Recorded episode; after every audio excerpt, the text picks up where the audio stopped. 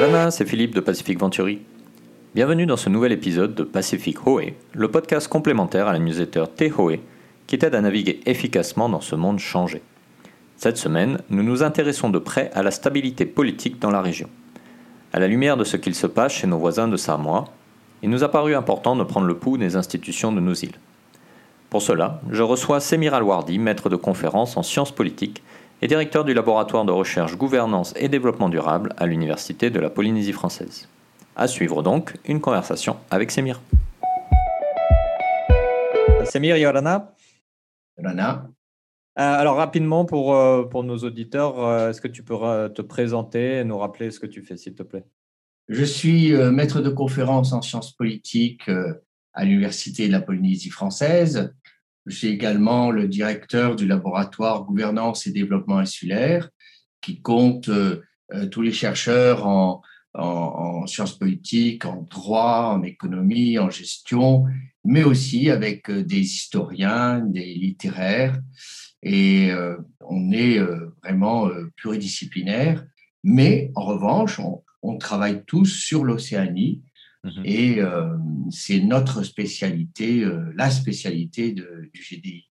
Oui, Nous sommes une trentaine avec des doctorants et notamment un doctorant de Nouvelle-Calédonie et nous travaillons donc sur tous les problèmes que, que rencontre l'Océanie. Hmm. Et tu as eu l'occasion toi-même de publier un grand nombre d'articles sur, euh, sur le Pacifique, l'Océanie et les institutions régionales. Exactement. Alors, et, même, alors, pour, faire un peu de publicité, euh, on sort dans un mois et demi à peu près un livre sur le colloque qu'on avait donné il y a un an et demi sur euh, l'Indo-Pacifique. Mhm. L'Indo-Pacifique comme réponse aux nouvelles routes de la soie. Et ça tombe très bien puisque le président de la République Macron vient ici en Polynésie fin juillet et qu'il a euh, placé euh, la Polynésie française au cœur euh, de cet Indo-Pacifique, puisque c'est grâce à la Polynésie, la Calédonie et la Réunion que la France peut se prétendre comme puissance du mhm. Pacifique. Exactement. Et on aura très certainement l'occasion du coup d'en reparler prochainement. Voilà, exactement. Euh, alors, donc, c'est que euh, les récentes élections donc, à Samoa ont eu lieu euh, et, ont surpris de nombreux observateurs, et toi, toi également, j'imagine, puisque c'est un pays qui en effet connu une très longue stabilité et qui aujourd'hui se retrouve coincé dans un conflit institutionnel majeur causé alors, par des questions d'égalité homme-femme, de transition générationnelle, d'opposition, etc. Euh, alors, est-ce que pour toi, c'est un problème ponctuel, euh, comme ça peut arriver parfois au niveau politique, ou est-ce que c'est vraiment le signe d'une évolution plus profonde des démocraties euh, dans le Pacifique? Non, je pense que c'est beaucoup plus ponctuel. Il y a, là-dedans, je vois deux problèmes. Le, premier problème, c'est que n'avais pas est, au pouvoir depuis 21 ans. il a euh, mis en place un clientélisme euh, d'État euh, et même des pratiques de népotisme. Donc, on peut dire que ce leader s'est coupé de la réalité et il ne supporte pas de devoir laisser son poste alors qu'il a à peine perdu. On a connu ça en, Océanie, Gaston Floss qui perd son pouvoir en 2004 et qui mmh fera tout pour revenir, quitte à s'allier avec ses ennemis. Ce ne sont pas des choses euh, surprenantes. On n'oublie pas qu'en Océanie, euh, quelqu'un qui gagne une élection n'est pas assuré euh, de, de, prendre le pouvoir, puisque par des effets de nomadisme politique, eh bien, les majorités peuvent se défaire. On a vu ça au Vanuatu, on a vu ça au Cook, on a vu ça un peu partout. Donc, c'est et c'est pour ça que je dis c'est plutôt euh, conjoncturel. La deuxième raison, et qui est intéressante parce qu'elle vient se greffer à la première, c'est la place des femmes en Océanie. Nous sommes la dernière région au monde quant à la place des femmes en politique. La mhm. dernière région au monde. C'est-à-dire qu'il y a à peu près 6,4% de femmes dans le jeu politique. Alors, il est évident qu'on enlève euh, la Nouvelle-Zélande, et l'Australie. Mmh. Et même ce chiffre n'est pas un bon chiffre parce qu'on y inclut les territoires français. Or, les territoires français sont sous la loi de la, sur la parité. Et donc ont obligation, sous peine d'annulation, de se retrouver avec 50% de femmes. Mhm. Donc nous faisons figure d'exception. Et, donc ce qui est clair, ça veut dire que les pays d'Océanie sont très très en retard. Et de voir arriver Fiam Naomi à, la tête des Samoa, société extrêmement traditionnelle où nous avons les batailles euh, qui euh, forment les, les parlementaires, si cela peut poser quelques problèmes. Alors que cette femme est la, fille du premier Premier ministre du Samoa après l'indépendance, et puis c'était quasi le, le, bras droit hein, de Tula Epa. Donc c'est une femme politique d'envergure, une chefesse aussi. Donc, mais il y a ça aussi, de se voir succéder par une femme peut poser des problèmes tu l'avais pas. Donc, hmm. à l'instar de tout ce qui se passe en Océanie. Je, ferai une petite remarque, c'est que si la Calédonie, la poésie française, on connaît cette parité homme-femme en politique, c'est que la loi a été imposée par la, hmm la République. Il ne faut pas l'oublier, parce qu'autrement, mm-hmm. on aurait eu beaucoup de mal. J'ai fait une étude sur euh, comment cela a été accepté et, c'est assez édifiant. Il a fallu vraiment que la loi impose cela. Mm. et on n'a toujours pas de, présidente E à Tahiti. Euh, oui, voilà, c'est-à-dire que là, la parité, elle s'arrête à l'Assemblée, elle ne va pas plus loin, donc évidemment, là, il y a des problèmes. Mais euh, il faut reconnaître que Fiamé Naomi a gagné les élections et euh, elle, elle, sera sans conteste Premier ministre parce que pas va essayer toutes les formules possibles et, imaginables, même à nommer une parlementaire en disant qu'on n'arrive pas aux 10%, puisque la loi exige à Samoa que 10% des membres du Parlement euh, soit des femmes. Donc, mmh. euh, il joue un peu euh, là-dessus. Il ne va pas jouer longtemps. De toute façon, il ne peut pas freiner indéfiniment ce genre de choses. Donc, donc il y a, il y a c'est pas, c'est pas une atteinte à la démocratie. C'est pas que la démocratie est mal vécue. C'est qu'il y a une interprétation selon laquelle, une fois que les électeurs se sont exprimés, eh bien, les élus disposent d'une autonomie de décision euh, qui euh, leur permet euh, finalement d'aller chercher à droite, à gauche des nomades et se maintenir au pouvoir. Rappelez-vous, le plus beau, c'était en 2008 en mhm. Polynésie française. J'allais dire. Le dernier parti était le Tawera, dernier parti. Mhm. Donc, euh, Tota Toaya, puis l'UPLD et enfin le Tawera. Et qui devient président? Gaston Floss, mhm. alors qu'il est arrivé dernier. Bon, voilà. Euh, ça n'a pas duré longtemps, ça a duré trois mois, mais ce genre de réaction n'est pas euh, quelque chose d'étonnant pour un observateur en Océanie. Hmm, d'accord. Donc, si je, résume un peu ce que tu disais, on a à, la fois un, défaut, j'allais dire, inhérent au pouvoir, c'est-à-dire on y est depuis longtemps et on a juste envie de rester, comme un peu ce qui se passe en Israël ah en ce moment avec, euh, avec Netanyahou qui cherche à tout prix à se maintenir. Et en même temps, on a quand même quelques éléments spécifiques à l'Océanie qui viennent rajouter peut-être, des, à défaut de problématiques, en tout cas des, complexifications de, la mécanique démocratique. Voilà. Mais on ne remet pas le, en cause les fondements de la démocratie. C'est ça qui est important. Hmm. C'est-à-dire qu'au au bout du compte, que ce soit en Polynésie française ou au Samoa, la démocratie l'emporte. Bien sûr. Alors, malgré tout, et je vais me permettre de te citer, euh, suite à un récent colloque qui a eu lieu à l'UPF euh, sur la, probité, euh, tu disais ceci. Le fait est qu'en Polynésie, nous sommes sur un petit territoire avec une petite population. Les liens familiaux affectifs sont extrêmement larges et on imagine bien ce rapport de proximité à une influence sur la vie politique et la vie économique. comme tu le disais, à Samoa, on a les Matei qui sont parlementaires, donc il y a un, système de perpétuation des, des chefferies traditionnelles qui se, maintient. Donc, est-ce que finalement, pour garantir la stabilité de nos institutions dans le Pacifique, il ne faudrait pas réfléchir à des institutions qui vont à la fois prendre la mécanique démocratique, euh, pourrait dire universelle, même si ce n'est pas forcément un mot très heureux, et la mélanger avec des pratiques plus traditionnelles des sociétés polynésiennes ou des sociétés pacifiques, bah, pour justement trouver un équilibre qui va euh, bah, assurer la, bonne adhésion aux principes démocratiques et en même temps la bonne correspondance aux, aux coutumes, aux habitudes et à l'organisation socio-culturelle finalement des, sociétés du Pacifique. Alors, évidemment, il faut s'adapter, on va dire, à la réalité, ce que nous, on appelle la culture politique et juridique locale. Il est évident que euh, quand, euh, pour les territoires français, quand on impose euh, des normes qui viennent de métropole, je rappelle le, grand sociologue Durkheim qui disait que c'est dans les entrailles de la société que se forme le droit. Mhm. Mais quand le droit se forme dans les entrailles de la métropole à 18 000 km, ça n'a pas toujours du sens lorsqu'on parle de la Polynésie. Je prends juste un exemple.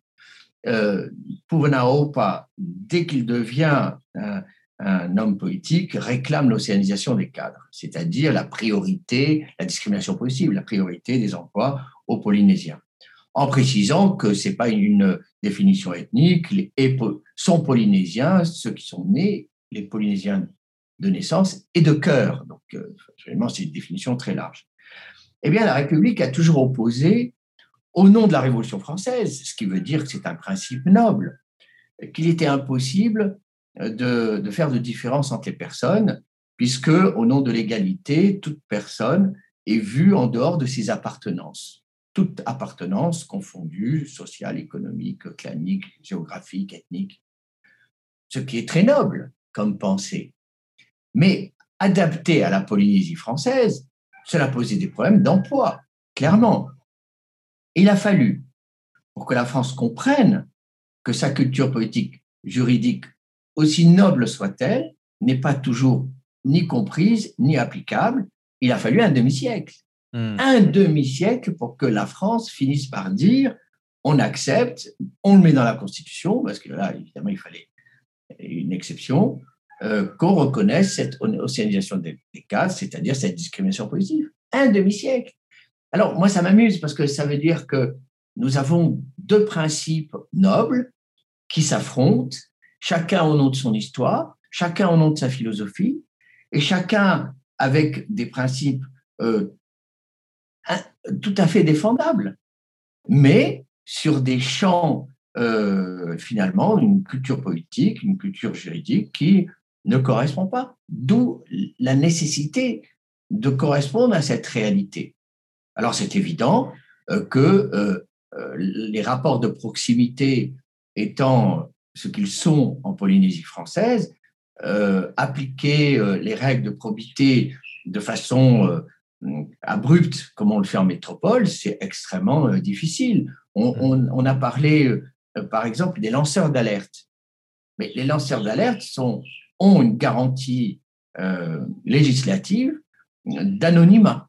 Mhm. Alors que comment peut-on garantir cet anonymat lorsque en Polynésie, eh bien, nous sommes 270 000 habitants et les liens familiaux fétis au sens large sont tels que l'anonymat ne peut pas exister. Donc, clairement, cette partie de la loi sur la probité ne peut pas s'appliquer en Polynésie française. Bon, c'est un exemple parmi d'autres. Mm-hmm. Donc, il y a bien évidemment, et c'est pour ça que nous avons la spécialité législative, ce qui fait que nous décidons normalement de nos propres normes en dehors de ce que nous appelons les lois de souveraineté. Donc, en réalité, il y a déjà en place le nécessaire. Il manque que ce qu'on appelle la compétence à compétence, c'est-à-dire la possibilité de s'auto-organiser et qui euh, euh, manque un peu pour ces territoires français d'Océanie. Mmh, effectivement. Et est-ce que du coup, cette recherche d'institutions adaptées au contexte local, c'est pas ce qui a poussé au fil des années ce curseur de l'autonomie finalement pour se dire ben, on a besoin d'adapter beaucoup plus par rapport à ce qui se fait à Paris parce que le contexte est, différent. Exactement. D'ailleurs, euh, euh, je dis toujours que la, Polynésie euh, dispose de deux outils formidables, la spécialité législative d'une part et de l'autonomie d'autre part. Si la Polynésie utilise vraiment ces deux outils, on peut se retrouver avec un, pays, comme on dit ici, qui soit vraiment régi par ses propres normes des normes qui correspondent à la réalité locale. Hmm, effectivement. Alors, euh, ma dernière question euh, pour toi, Sémir. Euh, tu disais que la, situation de Samoa reste conjoncturelle et n'est pas forcément systémique.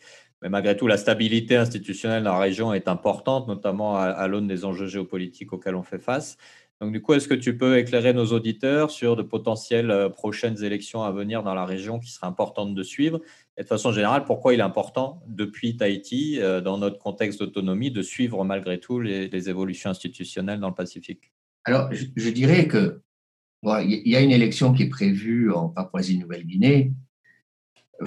Alors euh, là, je ne vais pas m'étendre là-dessus, euh, mais nos, collègues de, de la New nous avaient très bien expliqué les difficultés. Alors là, il y a vraiment des difficultés à appliquer la démocratie en Papouasie-Nouvelle-Guinée, mmh. avec euh, des maires qui votent pour la totalité des administrés, avec des enfants qui votent. On, le, le, là, le, système démocratique est, assez mis à mal en Papouasie-Nouvelle-Guinée. Là, les, archevêques, d'ailleurs, ont appelé la population il y a, il y a quelques mois euh, à se concentrer justement sur ces élections pour qu'elles soient conformes aux principes démocratiques. Mais en réalité, le, euh, ce qui va impacter beaucoup plus, on va dire, les territoires français d'Océanie, c'est le référendum qui est prévu en décembre en Nouvelle-Calédonie et euh, sur euh, l'avenir institutionnel. Parce que même si jamais la sociologie de la Calédonie, l'histoire de la Calédonie n'a rien à voir avec celle de la Polynésie, eh bien, historiquement, on a remarqué que lorsque la Polynésie obtient un statut d'autonomie, eh bien, tout de suite après, la Calédonie va l'obtenir, ou inversement. Donc, ça veut dire qu'il y a quand même malgré tout une influence. On s'observe, on se regarde et on s'inspire de ce que fait l'autre. Et, euh, et, donc, euh, il est évident que ce, ce qui va se passer à partir du mois de décembre en Calédonie aura un impact sur la politique française. Alors, il est évident que il y a un, regret euh, en un peu les, hommes politiques polynésiens, qui est un référendum couperé, euh, réponse oui ou non, hmm. ce qui, on peut, sans trop se tromper, imaginer qu'on va encore avoir deux communautés bien, bien séparées. Et alors, on ne va pas discuter de 1%, 2%, 3%. En réalité, il y a 50% contre 50%. Et, c'est là où le bas blesse.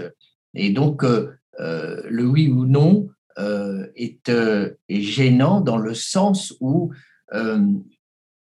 c'est une opinion personnelle. il eût fallu trouver une solution qui satisfasse les deux parties et faire un référendum sur cette solution-là. et pas attendre qu'il y ait pour la troisième fois une rupture entre les communautés pour trouver une solution mmh puisque euh, chacun va rester arc sur, euh, sur ses positions. Alors, euh, de quoi s'agit-il? Eh bien, en fait, on revient depuis un moment sur un statut anglo-saxon. Les anglo-saxons ont été très pragmatiques dans, dans le, leurs anciennes possessions. Je vais vous dire une chose clairement, c'est ça qui est très intéressant. C'est que par rapport à ce qu'on disait tout à l'heure, eh bien, euh, les anglo-saxons s'adaptent à chaque situation. Chaque île a son statut, son statut d'État associé, son indépendance, son autonomie, son self-government. C'est vraiment adapté, c'est pas, c'est pas euh, des catégories euh, que nous avons. trois pas cartésien, quoi. Voilà. Bon. Alors, moi, ce qui me fascine, c'est le, le, statut des Cook puisque euh, ils sont, depuis 2001, par un acte unilatéral de la Nouvelle-Zélande, euh, ils obtiennent, ils ont obtenu leur euh, souveraineté internationale. Ainsi, l'Union européenne, qui n'avait pas reconnu l'indépendance des Cook dans les années 80, à partir de 2000, reconnaissent l'indépendance des îles Cook, inscrivent les îles Cook dans les pays ACP, et les pays de l'Union européenne, comme la France, ont désormais une ambassade Mhm. aux îles Cook. Donc nous reconnaissons. De l'autre côté, l'ONU ne reconnaît pas les îles Cook parce qu'ils euh, ont la nationalité euh, néo-zélandaise, la monnaie néo-zélandaise, etc., etc. Alors qu'ils reconnaissent, l'ONU reconnaît les Marshall, qui sont dans une situation euh, d'association un peu, un peu plus différente avec les États-Unis. Donc c'est intéressant de voir ces différences. Ça veut dire quoi? Ça veut dire que aujourd'hui, les définitions de la doxa française, euh, selon laquelle euh, la souveraineté ne pouvait pas se diviser, se partager ou quoi que ce soit. Aujourd'hui, on peut revoir cela avec une à l'océanienne. remarquez qu'on peut avoir des souverainetés souples. Mmh. Souples, ça veut dire que les Cook ont un pouvoir législatif, ont la totalité des relations internationales, mais appartiennent à un grand ensemble avec la Nouvelle-Zélande qui garantit un minimum de transfert et de sécurité.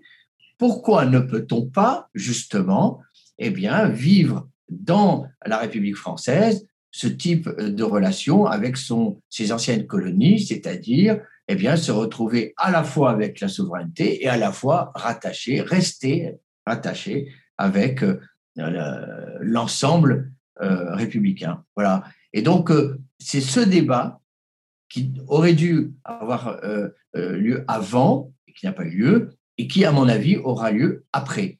Mmh. Mais le, le problème, c'est que le ministre d'Outre-mer, le Cornu, a dit, eh bien, on peut très bien parler d'association. Sauf que l'association, selon l'article 88 de la Constitution, c'est d'abord l'indépendance, référendum sur l'indépendance, c'est donc le référendum couperé, puis l'association. Alors que non, le modèle anglo-saxon, c'est un modèle en fait qui se situe avant le référendum. Il n'y a pas eu de référendum de détermination véritablement, ni à Niue, ni au Cook. Hmm. Donc en fait, c'est c'est une solution qui pourrait satisfaire évidemment toutes les parties et qui est regardée, euh, observée ici en Polynésie française de plus en plus. Je rappelle que Edouard Fritsch a, dit plusieurs fois, a utilisé, alors c'est symbolique, mais a utilisé le terme de souveraineté politique euh, un certain nombre mhm. de fois. Donc on peut gager qu'effectivement, ce qui se passera en Calédonie va inspirer nos politiques locaux et, notre avenir institutionnel. Voilà. Super. Semir, merci beaucoup pour ton temps et tes, éclairages sur ce sujet fascinant. Merci et à bientôt. Merci. Comme nous l'explique euh, très clairement Semir, le Pacifique reste une région qui, bien qu'ayant des institutions actuelles qui sont le fruit d'une histoire subie, il semble que l'avenir soit placé sous le signe d'une évolution décidée, choisie, et qui ouvre la porte à des adaptations fascinantes des principes démocratiques. À suivre donc avec grand intérêt. N'hésite pas à partager cet épisode avec ton entourage et à le noter ou le commenter sur ta plateforme de podcast préférée. Tu peux retrouver la newsletter d'aujourd'hui sur nos réseaux sociaux ou notre site internet où tu peux également t'y inscrire gratuitement pour recevoir dans ta boîte tous les prochains numéros. Tu peux découvrir également tous nos podcasts et nos services sur notre site internet www.pacificventuri.com. Nos événements publics reprennent bientôt, n'hésite pas à visiter notre site pour connaître les dates et t'y inscrire pour participer. À la semaine prochaine pour un nouvel épisode, un nouveau thème. Nana